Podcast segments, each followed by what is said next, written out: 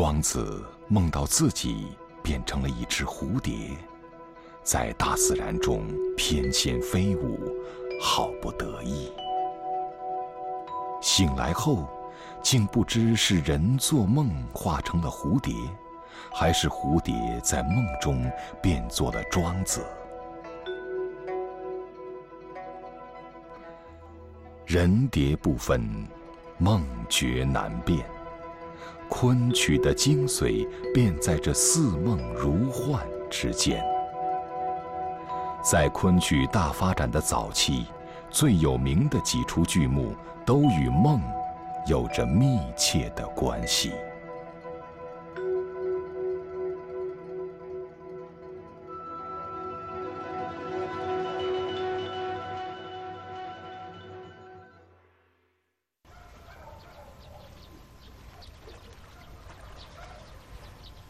一九五五年春，女作家丁玲在报纸的一个小角落里，发现有个戏班在演昆曲《牡丹亭》与长生殿。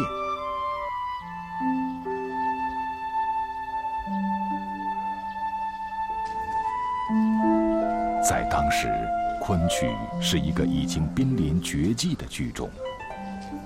对于丁玲来说，在西湖之畔还能欣赏到原汁原味的古典戏剧，的确，恍若时光倒流，前世今生。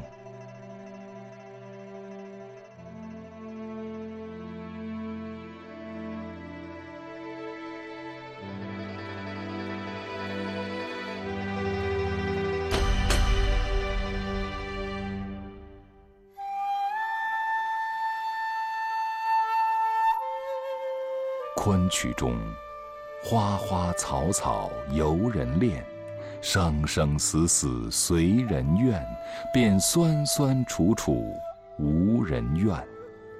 唱出中国文人洁白而凄苦的心灵，凝固在六百年的时光当中，不知惹下过多少人的眼泪。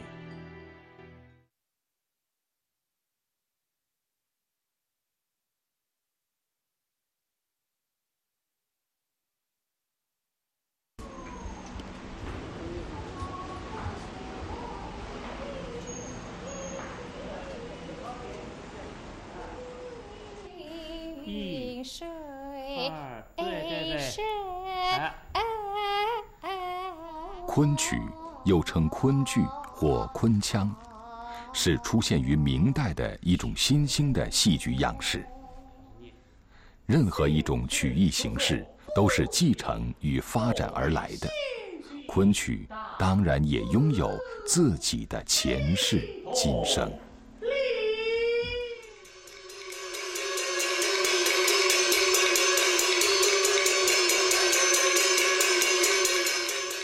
元一二三四年的夏天，南宋联合蒙古大军，攻克了金国最后的首都蔡州，灭亡了曾经显赫一时的金王朝。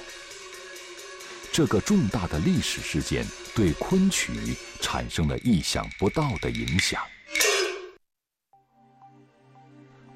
蒙古人在马上打出了江山，却没有马下治理天下的意识。整元一朝将近一百年的时间里，仅仅取士一千余人。不被统治者任用的文人，便在戏曲中寻找直白宣泄和自我定位的方式。自称杂剧班头、梨园领袖的元曲作家关汉卿这样自嘲：“我玩的是梁元乐。”饮的是东京酒，赏的是洛阳花，攀的是章台柳。表面上玩世不恭的风流浪子，消磨的却是英雄的岁月，壮士的豪情。在这种文人无用的背景下，大批知识分子便在填曲中寻找心灵的慰藉。金元杂剧北曲渐渐地兴盛起来。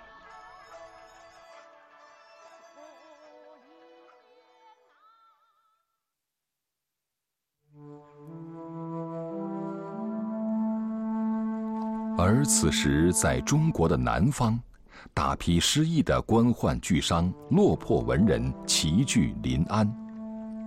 然而南宋小朝廷羸弱已久整日活在蒙古大军南下的阴影之中。除了游戏人生，还必须学习人生的游戏。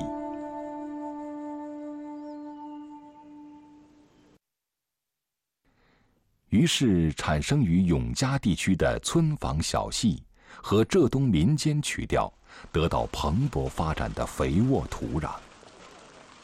伴奏、歌唱与表演合为一体，有着奇妙的旋律变化，成为与北曲两分天下的另一种曲艺形式——南戏。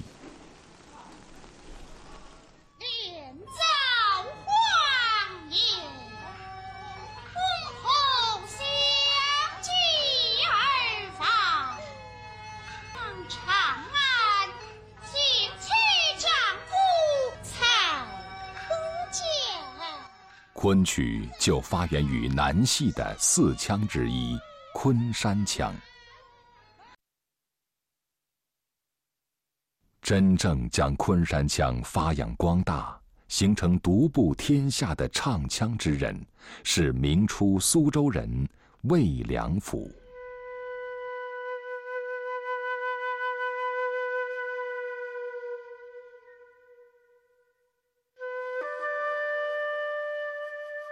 魏良辅年轻的时候学习北曲，未获成功，于是专心攻习南曲。一天，魏良辅在偶然之中听到一个年轻人操着弦索唱了几句北曲，声腔跌宕起伏，穿云裂石。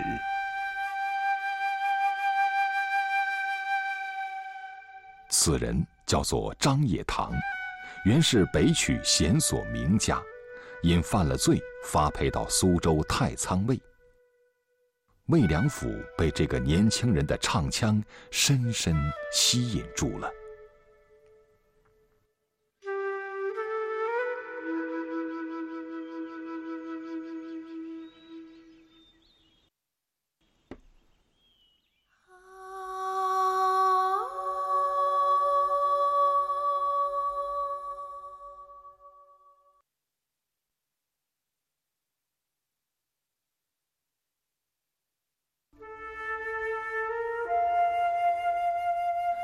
书中记载，魏张二人共同研究曲律，浑然忘我，不知不觉过了三日三夜，从此成为莫逆之交。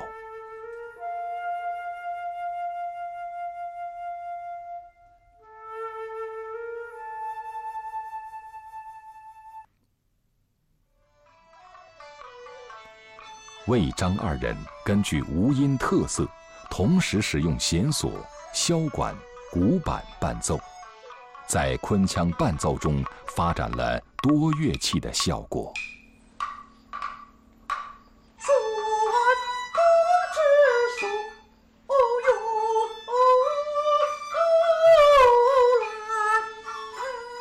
在整整十年的时间里，魏良辅潜心研究五声音律，渐渐整合出一种。不同以往的新腔，因为唱法细腻、舒徐委婉，而被称为水墨腔。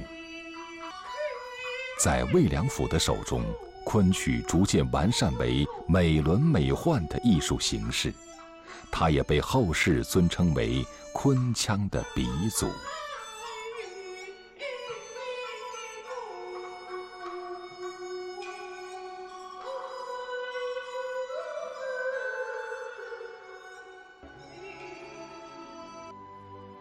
继承了北曲与南戏精髓的昆曲，将在之后二百年的时间里形成独步中国舞台的戏剧样式，并创造出独具特色的美学风范。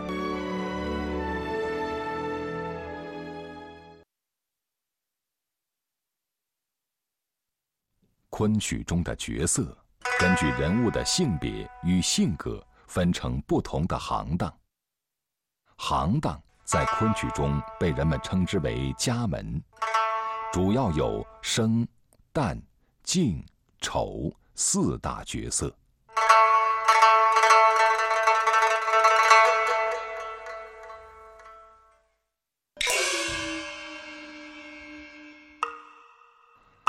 生行中有一种金生，头戴方巾，年轻潇洒，手里拿着折扇，所以也被称作扇子生。这种小生生就一副风流倜傥的样子，自然就是爱情剧中的男主角。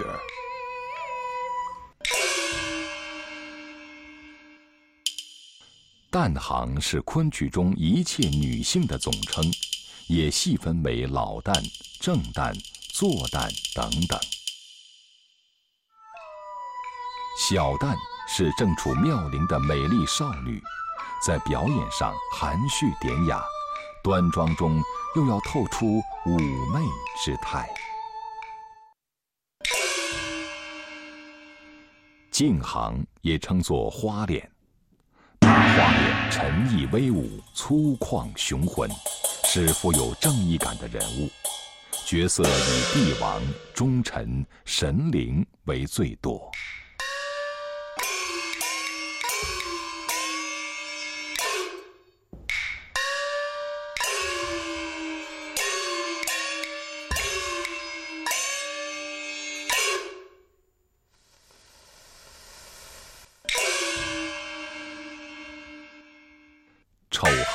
就是小丑，是幽默滑稽的一类人物。他们的动作缩手缩脚，夸张风趣。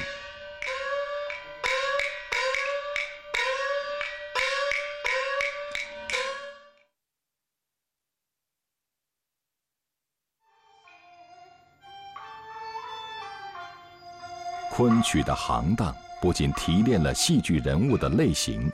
还各自具备相应的程式化表演，歌舞结合、虚实相生的表演程式，反而使演出如行云流水、一无拘束。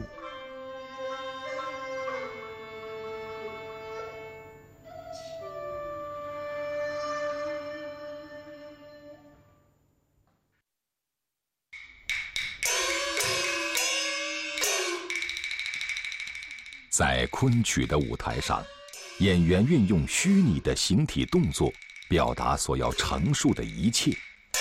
马鞭指向斜上方，就代表高山；向下斜指，又代表流水。演员走一段烫马的表演，便是人行千里路，马过万重山的情景。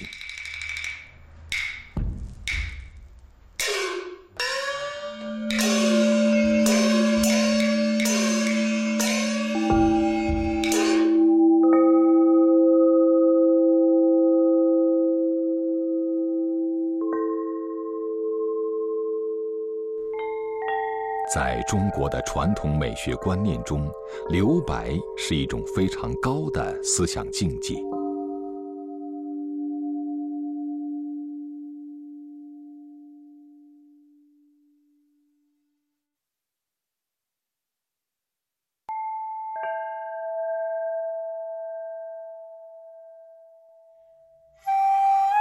不论是金戈铁马的沙场。还是原驰蜡象的雪国，亦或乱红飞过的墙头，曲径通幽的竹林，这些极难以舞台布景表现出来的时空，都能通过演员优美的舞姿、动人的神情表现出来，用象征将观众带入一种诗意的真实之中。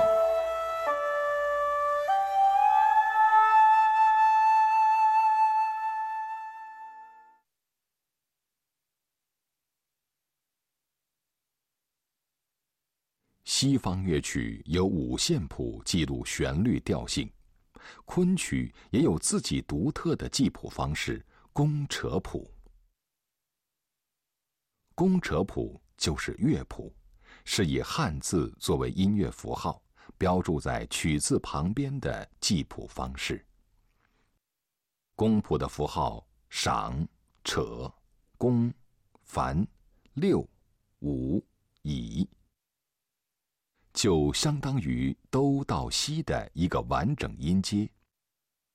今天我们依照这样的曲谱，就能演奏出几百年前的旋律。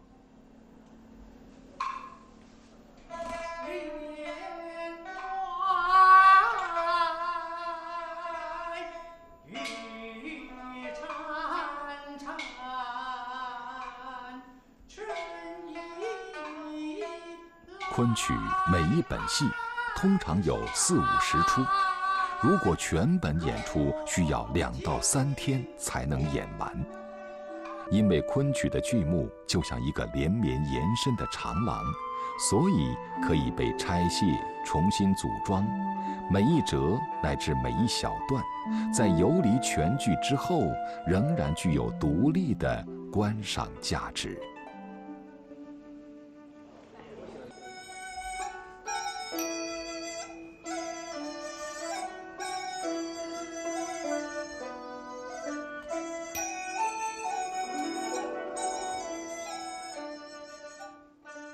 这种既松散又具备弹性的结构，与西方戏剧的严谨结构截然不同，体现了东方美学潇洒无羁的独特神韵，也是中国戏曲有趣的生命状态。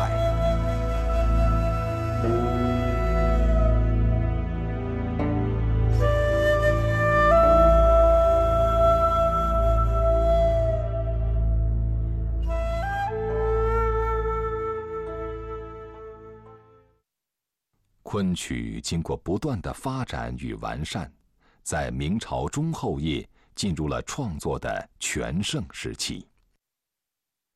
这时出现了一位叫做汤显祖的戏剧大师。一生爱好是天然的汤显祖，三十三岁的时候考中进士，在朝中做过小官。他不满当朝首辅申时行把持朝政、专权误国，上书弹劾，从此失去了升迁的希望。四十九岁时愤然退休。回到家乡的汤显祖全心投入昆曲创作，历时二十年，创作传奇五部，每一部都流传了下来。《牡丹亭》是汤显祖最有名的戏剧剧本。南安太守杜宝之女杜丽娘，因为偶然的机会来到家中的后花园游赏，不觉昏昏睡去。梦中爱上了书生柳梦梅。醒后奄奄卧病，伤感致死。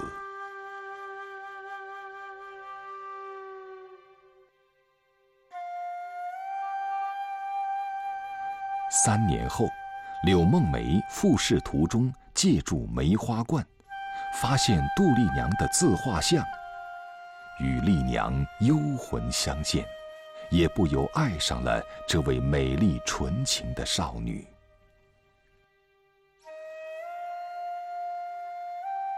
柳梦梅起坟还魂，杜丽娘感而复生。两人的爱情冲破了世俗的一切阻力，终至结为夫妻。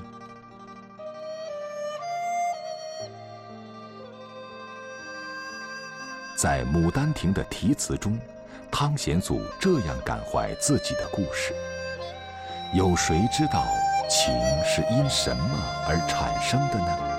竟会让人一往情深。情之所至，生可以死，死可以生。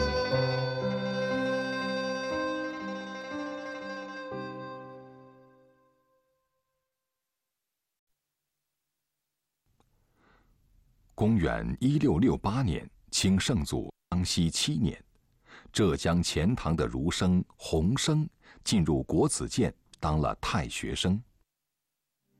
但是洪生秉性疏狂，恃才傲物，始终没有得到任何官职。在这种情况下，他转而将精力投入到戏曲创作之中。新编历史剧《长生殿》，讲述的是唐玄宗李隆基与杨贵妃的爱情故事。当皇帝与死去的贵妃阴阳两隔之际，他们才幡然领悟到俗世的虚伪，彼此真挚的爱情终于得到升华。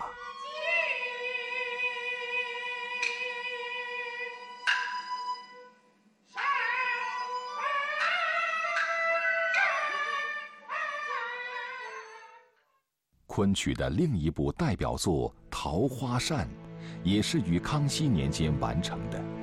作者孔尚任是孔子六十四代孙。《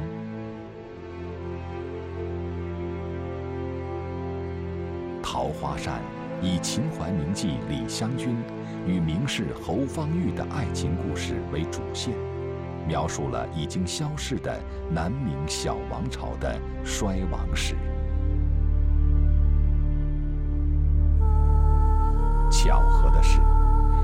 部同一时期推出的著名戏剧，都是以儿女情和家国恨为线索，巧妙地运用文艺形式书写历史。而两位作者的下场也惊人的相似，都在巨著推出的瞬间跌入现实生活的谷底。在作品发表后的第二年，一个被国子监除名。一个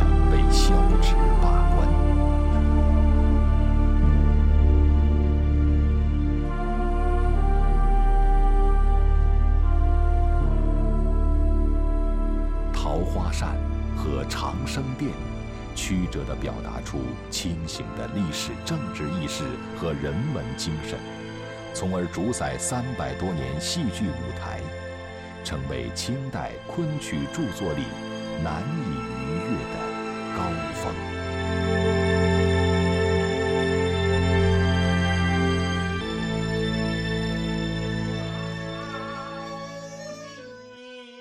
昆曲的繁荣来源于高人雅士的偏爱，以及文人墨客的投身创作，但是曲高和寡的精英文化却难以抵抗商业发展的潮流。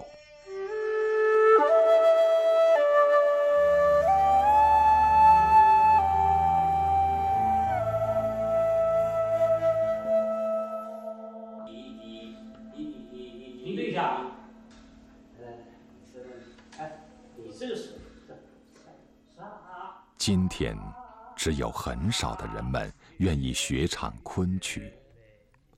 昆曲的静寂与尘世的繁华喧嚣显得如此格格不入。在如今的年代里，还有谁能体味到杜丽娘的百转千回？又有谁仍愿为爱而不顾死生？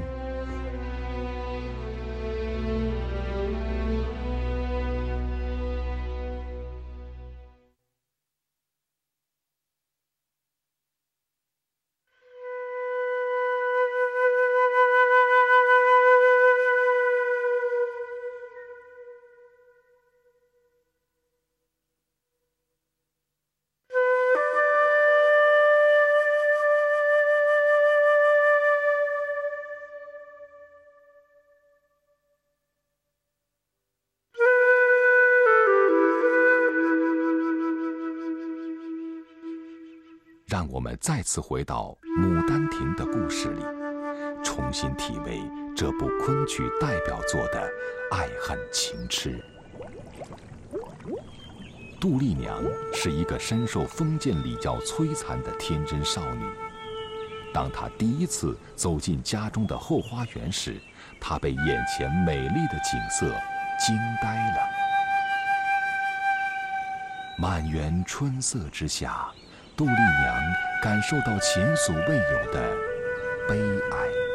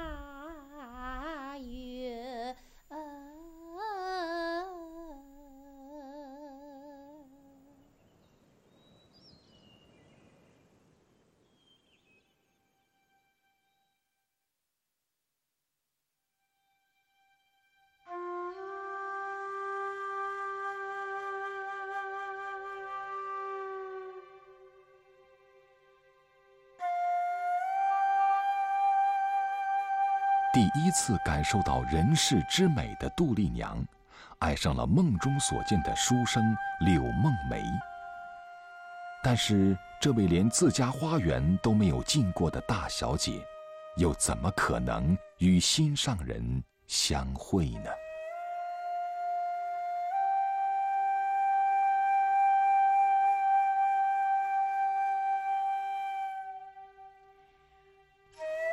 不到爱情的杜丽娘，因相思死去了。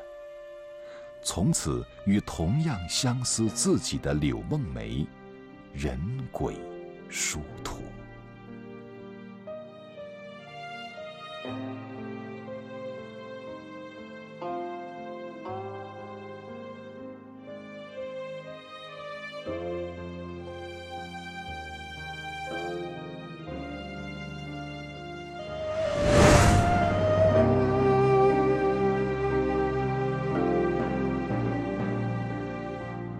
故事的最后，汤显祖在如梦的幻境中成全了这对生死恋人。有谁能为我们解释爱是什么，可以让人一往情深？既然在现实生活中不能相逢，那就让我们把这段感情带入。